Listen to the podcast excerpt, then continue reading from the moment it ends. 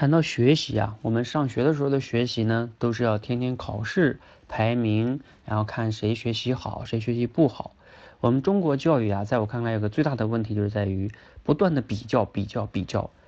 这样的比较呢，让很多人都变得不自信了。昨天呢，我听说啊，有一个训练营做演讲的哈，他们呢也有比赛 PK。我是不赞同在我们口才训练营里边做比赛的，因为比赛呢就要有淘汰，淘汰呢就可能让一些伙伴啊形成一些负面的自我评价。我的训练理念是什么呢？我希望啊这个训练营啊是一个练习场，每个伙伴呢其实加入进来呢都是希望改变自己的。我们不去评判人，给每一个人机会，哪怕他基础再再差，然后呢他可能遇到当下的困难也不一样，但是呢只要他开始就可以了。所以我设置的像什么十期挑战榜啊、想说团啊，都不是为了筛选出谁优秀，而是为了给后边的人呢留下宝贵的经验和财富。